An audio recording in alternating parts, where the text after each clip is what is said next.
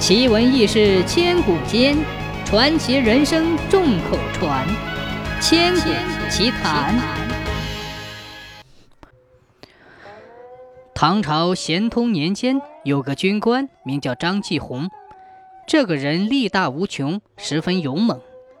有一次，他在雨中经过圣夜坊，那里道路泥泞不堪，十分难走。偏偏有个乡下人赶着一头驴子，驴背上驮着沉甸甸的柴草过来了。驴蹄子陷进了烂泥，拔也拔不出来，挡在路当中，前不能进，后不能退。两面过路的人马越来越多，路旁边有条河，绕也绕不过去。大家一见道路被堵，心里很恼火，却毫无办法。张继红发火了。他走过去，两手抓住驴子的四条腿儿，一下子把驴子举了起来，扔过了河。驴子正好落在河对岸的路上，四面围观的人们一个个伸出了舌头，惊叹不已。张继红的名声也就此传开了。后来，他到襄州去做官，路过商山，天色黑了，就在路边的一家客店住宿。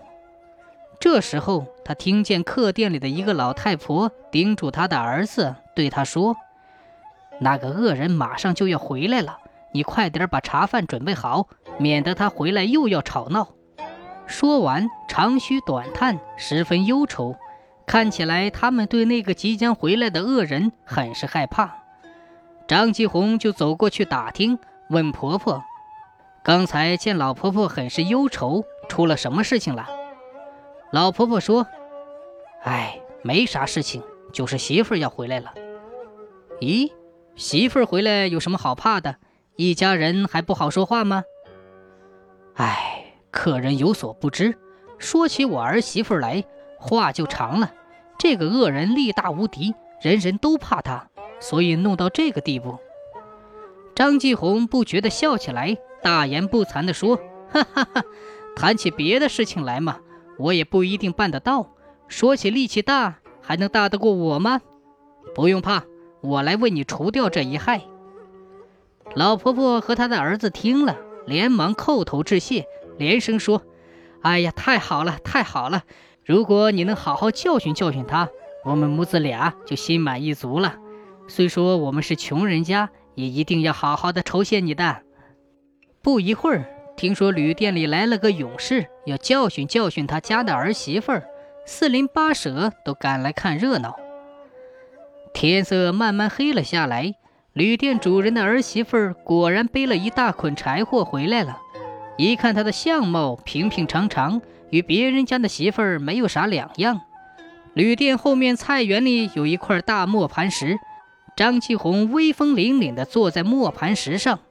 旁边还放了一根罗鞭，摆足了架势，然后把他家的儿媳妇喊了过来，劈头盖脸的就是一顿训斥。你是这里主人家的儿媳妇吧？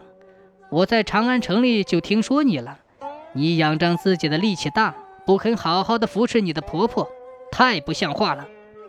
那儿媳妇向张继红做了个揖，从容地说：“长官不要草率从事。”请允许媳妇儿申辩。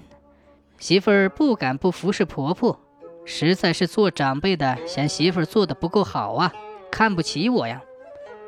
老婆婆在一旁听了，忍不住上前帮腔，也来训斥儿媳妇儿：“你就不要在客官面前花言巧语、强词夺理了。”儿媳妇儿不服气，争辩起来，说道：“你就说某年某月某日那件事吧。”难道也是媳妇儿的过错吗？一说开头，那儿媳妇儿就一件一件的诉说起来，桩桩件件都说得头头是道，很有理由。她每诉说一件事，就随手在张继红做的大磨盘石上只画一道痕，一条一条的痕迹划过来，条条都有几寸深。这一来，张继红可吓坏了，想不到这女子果然厉害。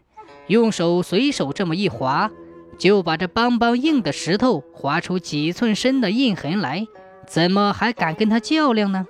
张继红满头大汗，一颗心咚咚咚的跳个不停，连忙说媳妇儿的话确实有道理，支支吾吾的站起身，逃回了客房，关起门来假装睡觉。